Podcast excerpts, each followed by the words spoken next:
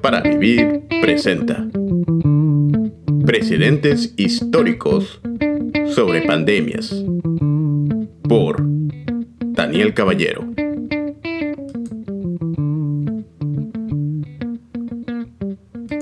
Sin duda estamos viviendo en días muy difíciles por diferentes razones. Y creo que más que nunca es importante que la iglesia pueda ser consciente de la rica historia y tradición que tiene. No nacimos como iglesia el día de ayer, sino que tenemos más de dos mil años de historia. Y podemos beneficiarnos de esto y ver la manera como en otros siglos creyentes han afrontado lo mismo que estamos afrontando el día de hoy o al menos de una manera muy parecida. Y podemos beneficiarnos de estudiar la manera como ellos han reaccionado, las consecuencias de sus buenas decisiones, así como las consecuencias también de sus decisiones poco sabias. Más que nunca creo que es importante para el contexto latinoamericano poder recobrar un poco de su historia, de la historia del cristianismo, hay diferentes voces que se alzan el día de hoy en diferentes rincones. Y es importante que la iglesia pueda ver en relación a la historia y las escrituras y examinar y, ser sabia.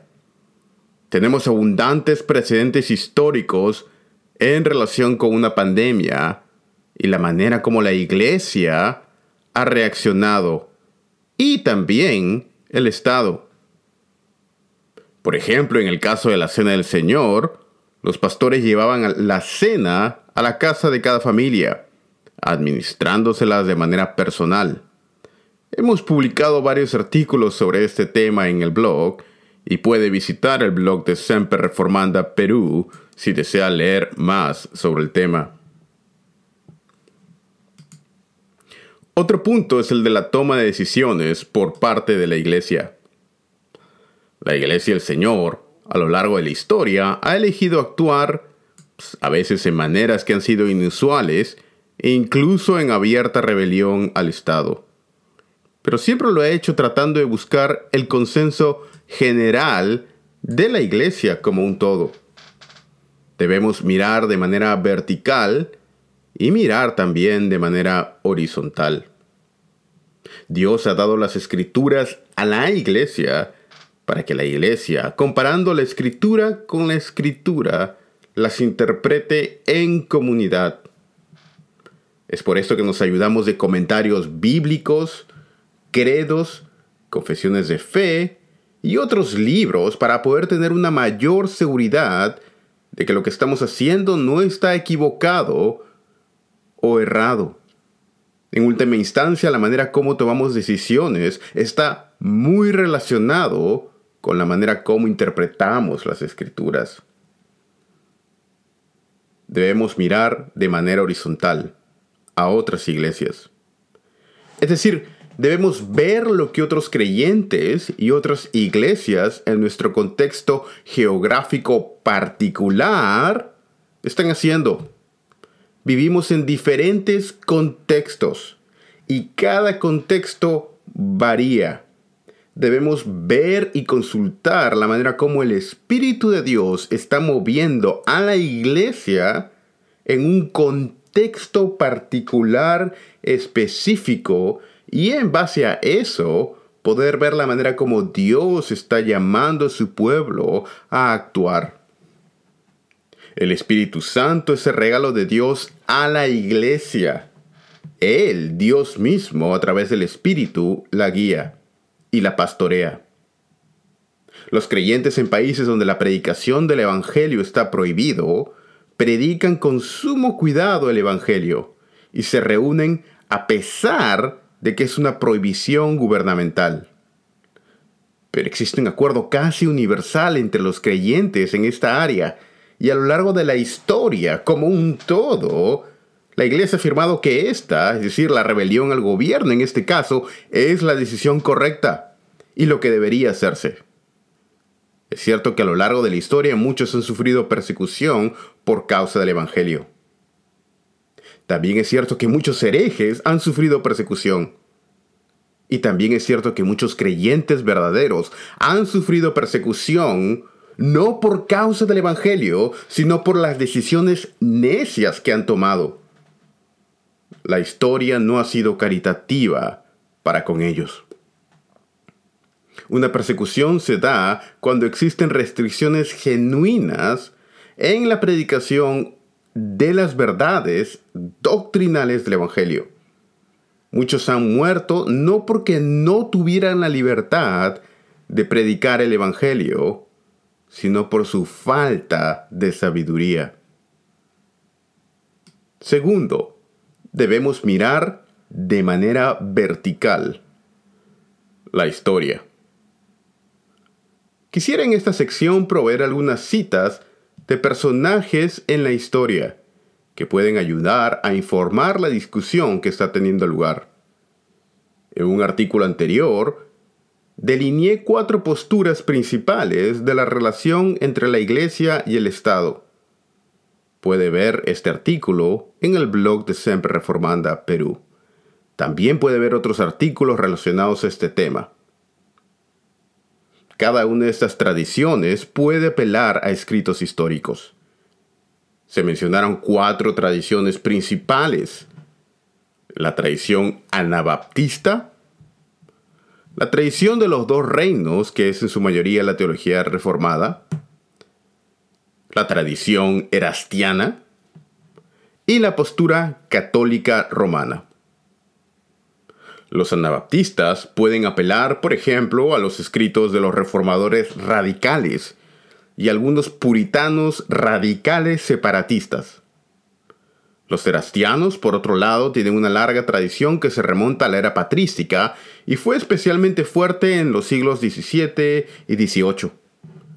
La teología de los dos reinos, por otra parte, tiene de su lado a la mayoría de la teología reformada. La diferencia principal, en mi opinión, se encuentra en una hermenéutica diferente. Hay diferentes concepciones de la manera como se debe interpretar la Biblia.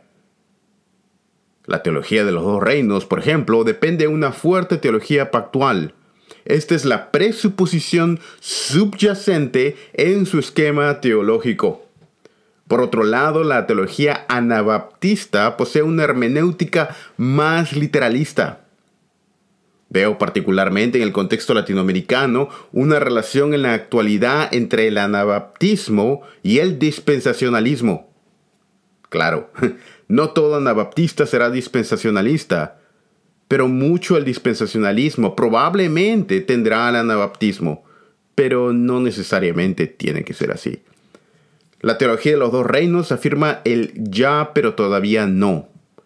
El, erastianismo, por su lado, a veces tiende a poner más énfasis en el todavía no, es decir, una escatología infrarrealizada. Y el anabaptismo pone más énfasis en el ya, una escatología super realizada. Los escritos que presentaré a continuación son una selección muy pequeña de lo mucho que existe describiendo la postura de los dos reinos. Quizá la mejor introducción al tema de los dos reinos es el libro que está en el publicado ah, por el Instituto Davenan. El autor es Brad Littlejohn, Two Kingdoms Theology, Los dos reinos. Este volumen será publicado por la editorial Teología para Vivir, después de casi seis meses de arduo trabajo, a finales de octubre del año 2020, en conmemoración de los 503 años de la Reforma Protestante. Creo que estos temas que vamos a tratar, estos puntos históricos, serán de ayuda para aclarar y a lo que debemos tener en cuenta, sobre todo para entender los presentes históricos. El propósito es ser consciente de la posición teológica que uno tiene en ese tema y también poder reconocer que nuestra teología de iglesia es diferente y que nuestra teología de iglesia tiene orígenes diferentes. Y debemos respetar eso, debemos respetar nuestras diferencias, que tenemos teología de iglesia diferentes, creemos cosas diferentes y debemos ser conscientes también de qué rama histórica se deriva lo que creemos. No debemos pensar que necesariamente uno usa la Biblia y el otro no, sino que trabajamos bajo presuposiciones diferentes que tienen una serie de ramificaciones en otras doctrinas. El primer escrito que me gustaría examinar es la teología del puritano Richard Baxter. Richard Baxter publicó un volumen, su obra principal, llamada El Directorio Cristiano, publicado en Londres en 1673. El volumen original tiene cuatro gruesos volúmenes en donde Baxter aplica la teología reformada a todas las áreas de la vida. La importancia del directorio cristiano del puritano Richard Baxter es difícil de escatimar. Por casi 300 años permaneció como la regla más popular para la vida y obra de las iglesias, tanto puritanas como reformadas, tanto en Europa como en los Estados Unidos o en el continente de Norteamérica fue comúnmente aceptada casi de manera global y como tal representa una síntesis de la teología reformada práctica como un todo sobre este tema.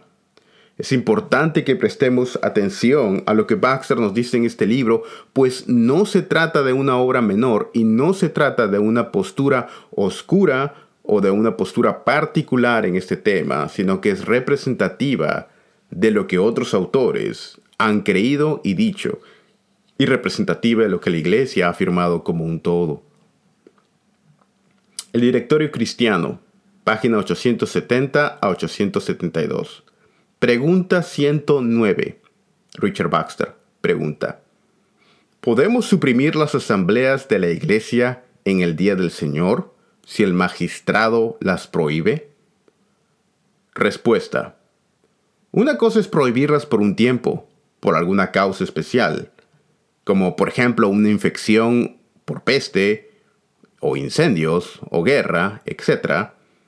Y otra cosa es prohibirlas de manera oficial o permanente, de una manera blasfema.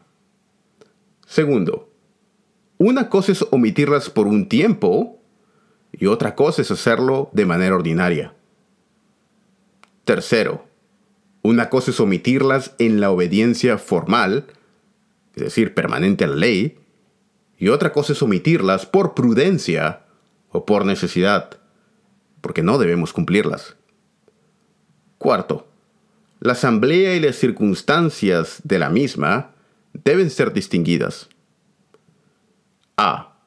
Si el magistrado, por un bien mayor, como por ejemplo la seguridad común, prohíbe las asambleas de la iglesia en tiempo de pestilencia, asalto de enemigos, o fuego, o alguna necesidad similar, es un deber de la iglesia obedecerle. Cuatro, tres razones se dan. Primero, porque los deberes positivos dan lugar a esos grandes deberes naturales que son su fin. Así Cristo se justificó a sí mismo y a sus discípulos la violación del descanso externo del día sábado, porque el sábado fue hecho para el hombre y no el hombre para el sábado. Segundo, porque los afirmativos no atan ad semper en todas las circunstancias y los deberes fuera de tiempo se convierten en pecados. Tercero, porque no se debe preferir un día o asamblea del Señor a muchos que, por omisión de aquel, son semejantes a los que se obtienen. B.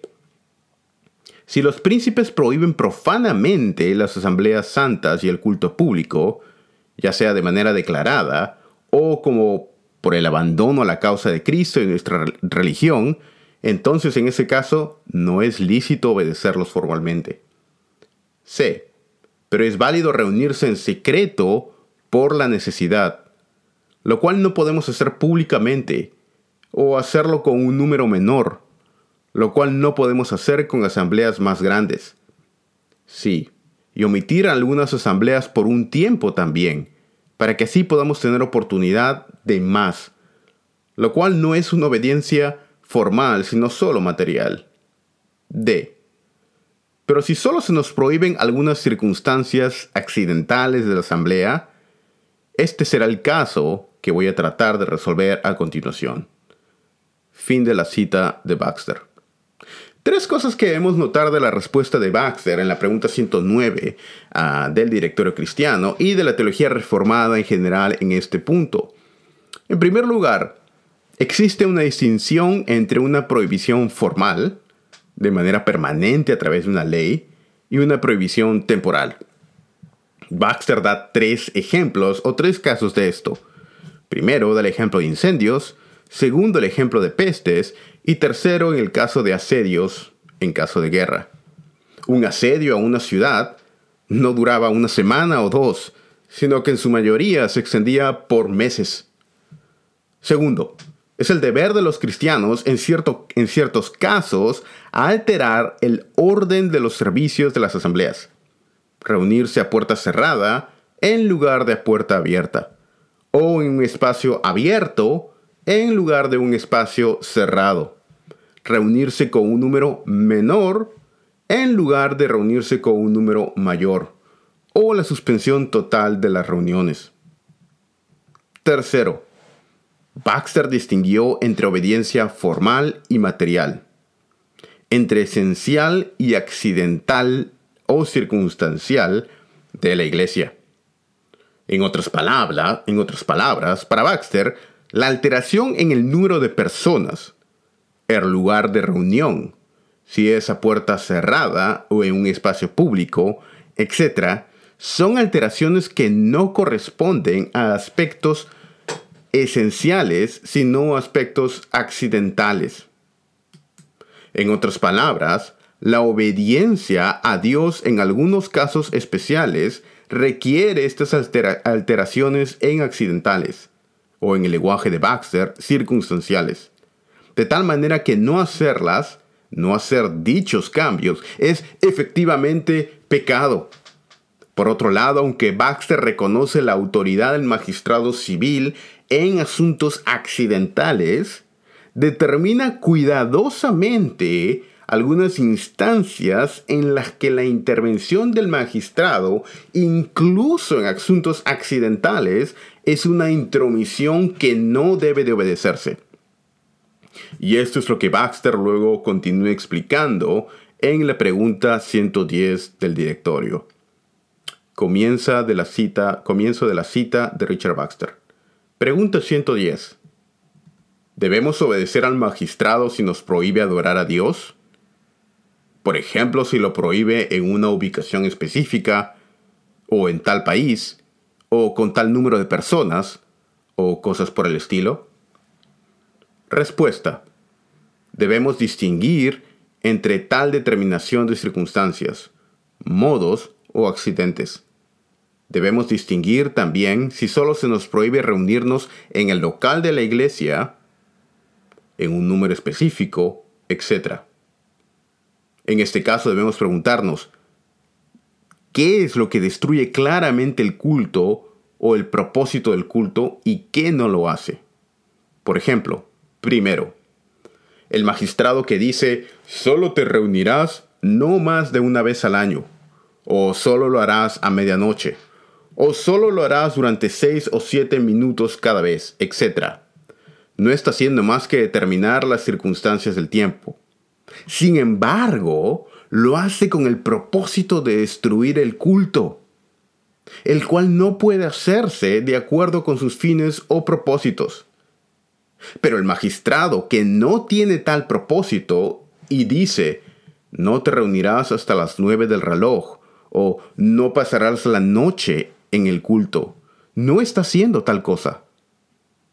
Segundo ejemplo. El magistrado que dice, no puede haber una congregación a menos de 40 millas de distancia la una de la otra. O solo os podéis reunir en un salón que acoja la vigésima parte de la congregación de la, de la iglesia. O no podéis predicar nunca en ninguna ciudad o lugar popular sino en un lugar lejano sin población de los habitantes, etc. El magistrado que hace tal cosa no hace sino determinar la circunstancia del lugar. Pero debe distinguirse si así lo hace, porque tiende a destruir o frustrar la obra que Dios nos manda hacer. O si lo hace así solamente porque busca ordenar las iglesias por límites de vecindarios. O porque busca prohibir que se reúnan en lugares inconvenientes. Tercer ejemplo. El magistrado que dice, nunca te reunirás con menos de 100.000 personas, ni con más de 5 o 6. No hace sino determinar el accidente del número. Sin embargo, lo hace de tal manera que destruye el trabajo de la iglesia y sus fines. Porque lo primero, una reunión con 100.000 personas, será imposible. Y en el caso segundo, se deberían mantener asambleas de iglesias sin ministros cuando no hay tantos como para que cada pequeño número tenga uno. Sin embargo, no actúa de esta manera el magistrado que dice, no debe haber reuniones de más de 10.000 personas ni asambleas de menos de 10 personas. Cuarto, el magistrado civil que dice, no irás a un predicador trinitario sino solo a un arriano, o solo irás a uno que no predique sobre los esenciales de la religión, o que clame la piedad, o no irás a nadie más que los que fueron ordenados en Jerusalén o Roma, o a nadie más que a los que, que suscriben al concilio de Trento, etc. Este magistrado no hace más que determinar a qué persona oiremos, pero lo hace de tal manera que destruye la obra y el fin de la iglesia. Sin embargo, no actúa así el magistrado que solo dice, solo irás a un ministro capaz en la palabra, en lugar de aquel que es incapaz en el manejo de las escrituras. Baxter continuó diciendo, ¿Cuándo entonces no debo obedecer al magistrado? No tengo que apoyar la solicitud del magistrado en estos últimos casos. Es decir, en los primeros casos debemos sufrir y no obedecerle, pero en estos últimos casos debemos obedecer formalmente al magistrado. Porque si nos reunimos en obediencia, es una reunión en obediencia para, para dar la adoración a Dios. Cristo dijo, cuando os persigan en una ciudad, huir a otra. Mateo 10:13, capítulo 16 y verso 15. Pero nunca dijo, si os prohíben predicar en cualquier ciudad o lugar poblado, obedecedles. El que dijo, predicad el Evangelio a toda criatura y a todas las naciones y a todo el mundo, y que quiere que todos los hombres se salven y lleguen al conocimiento de la verdad. Mateo 28, 19, 1 de Timoteo 2, 2 de Timoteo 2, 25 al 26 y 2 de Timoteo 4, versos 1 al 3, el que quiere esto no nos prohíbe, no nos permite abandonar las almas de todos los que viven en ciudades y lugares poblados y solo predicar a unos pocos habitantes de otros lugares remotos. No nos permitirá amar, compadecer y aliviar los cuerpos solo de esos pocos y no tomar ninguno de nuestros vecinos que habitan en las ciudades y pasar por ellos como lo hicieron el sacerdote y el levita con el samaritano. Tres cosas que podemos aprender de Baxter en relación con la distinción de esenciales y accidentales. Primero, debe distinguirse el propósito del mandato del magistrado. En los cuatro ejemplos presentados por Baxter, el propósito del mandato del magistrado tocante a los accidentales de la Iglesia tenía en mente el bien del individuo y la preservación de la sociedad. Segundo, Baxter establece claramente algunas ocasiones en las que se debe desobedecer y da cuatro ejemplos de esto. Cuando el propósito es destruir de manera permanente el culto de adoración, cuando el magistrado da una orden arbitraria, cuando se da una orden imposible de cumplir y cuando se obliga a la enseñanza de falsa doctrina. Tercero, los puritanos ponían mucho énfasis en el aspecto de los dos reinos. El creyente vive en los dos reinos como ciudadano de ambos reinos, la Iglesia y el Estado. Ambos reinos están bajo el gobierno de Cristo. Cristo es Señor de la Iglesia y Cristo es Señor del Estado. Ambas esferas derivan su autoridad de Dios. La teología reforma es muy rica en ejemplos y matices y tenemos un legado inmensamente rico sobre qué hacer y no hacer en múltiples casos. Un punto que debemos tener en cuenta también al examinar los escritos de los puritanos es que se encuentran las tres posturas. Entre los puritanos del siglo XVII se encuentra la postura erastiana en algunos de los escritos de algunos puritanos, se encuentra también la postura anabaptista en algunos puritanos y la postura de los dos reinos. Es decir, cuando se tome un libro o una cita o se examine las afirmaciones de algún puritano en particular, debe tenerse en cuenta que cada uno de ellos tenían posturas diferentes sobre este tema. Aunque la postura mayoritaria era la postura de los dos reinos, también había un número considerable de aquellos que tomaban la postura erastiana y un número también considerable uh, que tomaba la postura anabaptista. Habían distinciones, obviamente, entre presbiterianos, independientes y separatistas. La mayoría de los que se iban por una postura más anabaptista eran aquellos que eran de una tendencia separatista. Los que tenían una postura de los dos reinos eran en general puritanos independientes y también un gran número de presbiterianos. Y aquellos que tomaban una postura erastiana eran en su mayoría la iglesia de Inglaterra, los puritanos anglicanos, y también algunos presbiterianos. Aquí termina nuestro examen de los puritanos y vamos ahora a examinar los escritos de algunos reformadores, en especial los escritos de Teodoro Besa, 1519 al 1605. Teodoro Besa fue el sucesor de Juan Calvino en Ginebra y uno de los más importantes reformadores. Escribió un, su libro Tratado sobre la Plaga en 1580. En la página 18 de este libro, Besa dice, comienzo de la cita de Teodoro Besa. Y aquí viene el camino que da el vínculo general con el que el hombre está especialmente unido al hombre, y que sin quitarle la humanidad misma no puede ser roto. También hay otro vínculo que une a cada ciudadano con su país y su ciudad. Pero estos dos vínculos que afirmo son naturales y universales, que cada uno debe tener en cuenta su patrimonio y su vocación, ya que algunos sirven en cargos públicos, ya sean civiles o ministeriales. Los demás son personas privadas. Pero para que en este caso de huida cualquier hombre, adulándose a sí mismo, pueda pecar contra su prójimo al descuidar su deber hacia él, es deber de un magistrado disponer que las cosas que engendran o alimentan la plaga, en la medida en que puedan, sean quitadas, y que se tenga en cuenta a los que son afectados por esta enfermedad, para que no se vean obligados a tener cuidado de todos.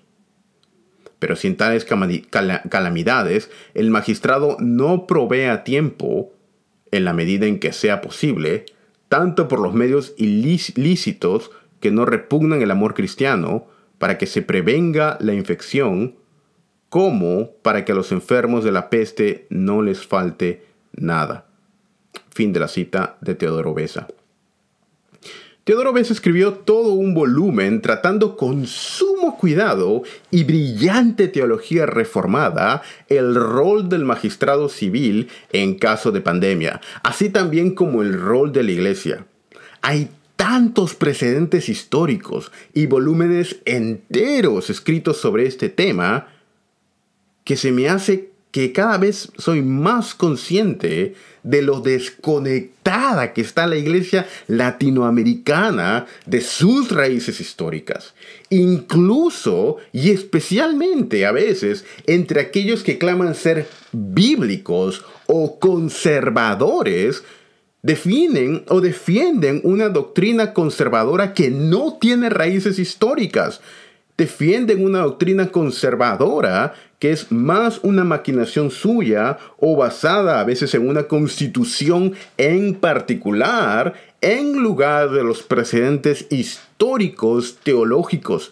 En otras palabras, el que una persona se llame conservadora no quiere decir que sea bíblica o histórica. Esto lo hemos visto vez tras vez, no solamente en el caso del Evangelio, sino ahora en particular en el caso de la doctrina de la iglesia.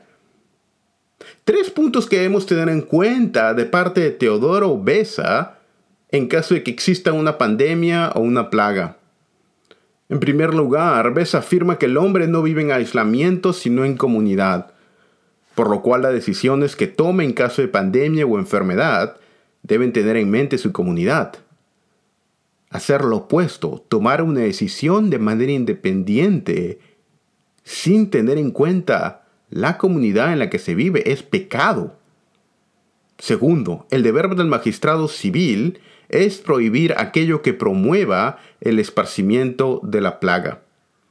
Tercero, es el rol del magistrado civil ver maneras de cuidar a aquellos que han sido afectados por la pandemia y proveer a la población para que no les falte lo esencial para la preservación de la vida.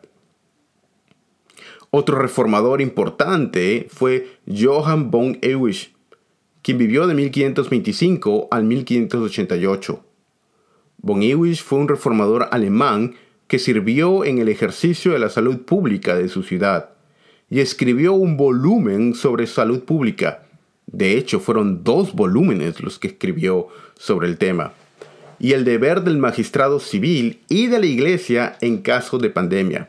Su libro titulado el deber de un magistrado fiel y sabio en la preservación y liberación de la mancomunidad de la infección de la época de la plaga o la peste, publicado en dos volúmenes, Londres 1583.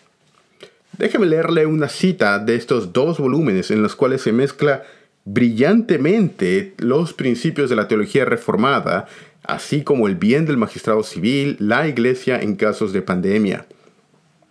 En el volumen 1, capítulo 1, páginas 4 al 5, von Ewig dice lo siguiente.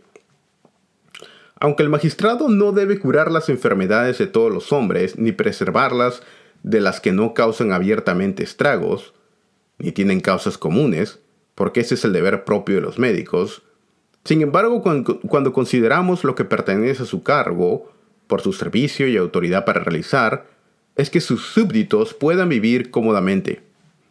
Quien no ve que esta autoridad también pertenece a la salud del cuerpo, el que no cree no ha visto nunca lo miserablemente que se complican los deberes de los hombres, el orden de las iglesias, los ejercicios de la piedad, la instrucción de la juventud, el comercio de ciudadanos.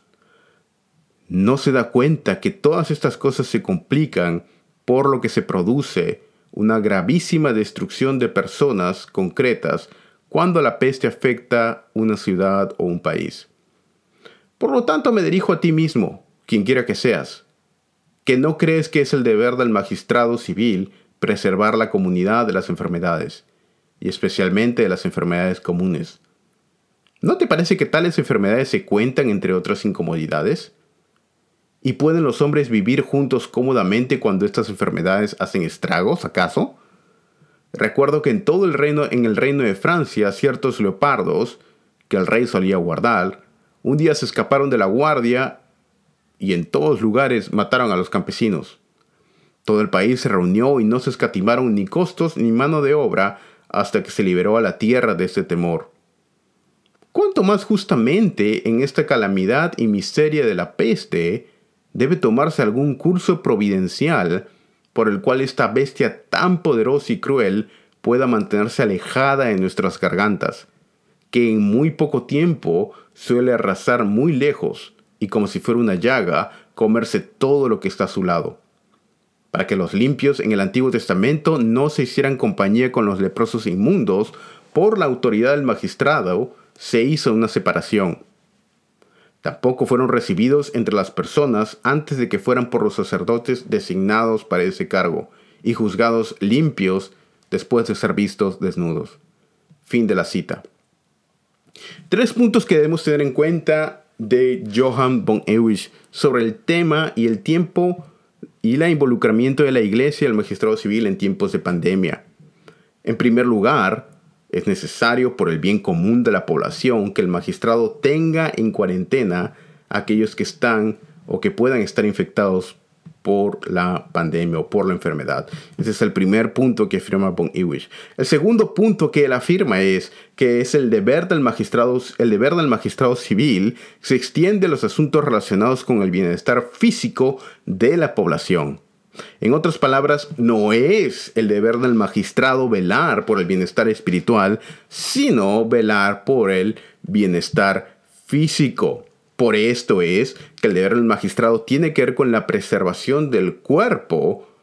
Esta es su tarea, no es con la preservación del espíritu. Este no es el deber del magistrado eh, civil. Por esto es que las regulaciones tienen en vista en tiempo de pandemia la preservación del cuerpo. Tercer punto, la mortandad en la población afecta a todas las esferas de la sociedad, incluyendo el comercio, la iglesia, etc.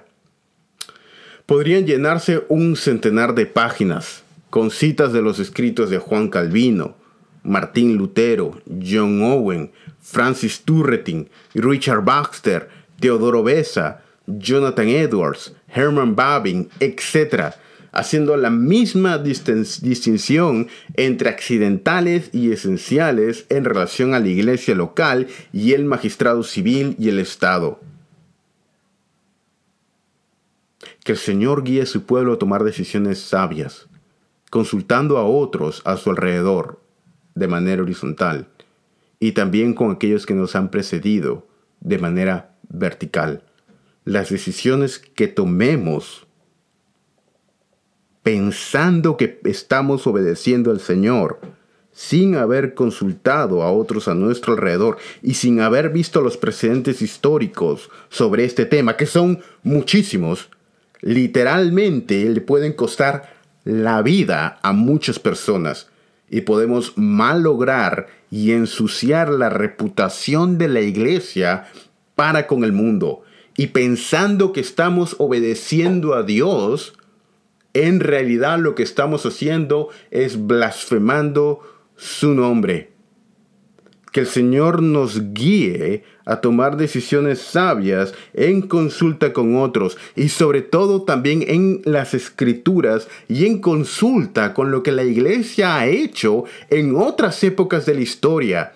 Hermanos, tenemos muchos precedentes históricos sobre este tema y mucho se ha escrito por favor, les animo a que abran las obras de teología y vean lo que los teólogos del pasado han dicho sobre este tema. Hay un común acuerdo, al menos dentro de los que defienden la postura de los dos reinos.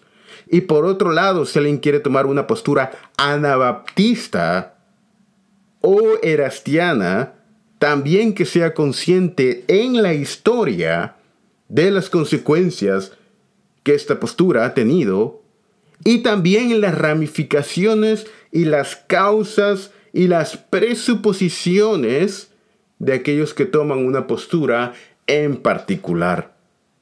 Tenemos un legado riquísimo, lleno de ejemplos y fructífera teología en este tema. Que el Señor nos bendiga. Bendiciones del Señor.